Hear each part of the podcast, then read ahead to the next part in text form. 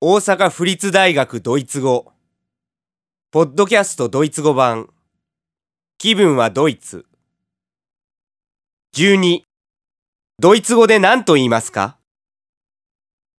Wie heißt Coin Laundry auf Deutsch? Das heißt Münzwäscherei. Noch einmal bitte. Münzwäscherei. Können Sie es hier aufschreiben? Ja, gern.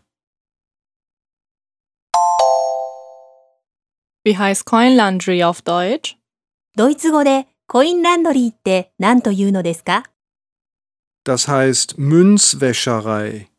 ミュンツベシェライと言います Noch einmal bitte. もう一度言ってください。 Münzwäscherei. ミュンツベシェライ Können Sie es hier aufschreiben? すみませんが、ここに書いてください。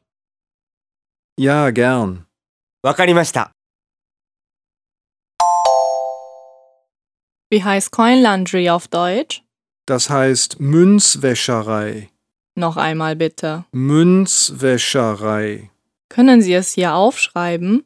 Ja, gern.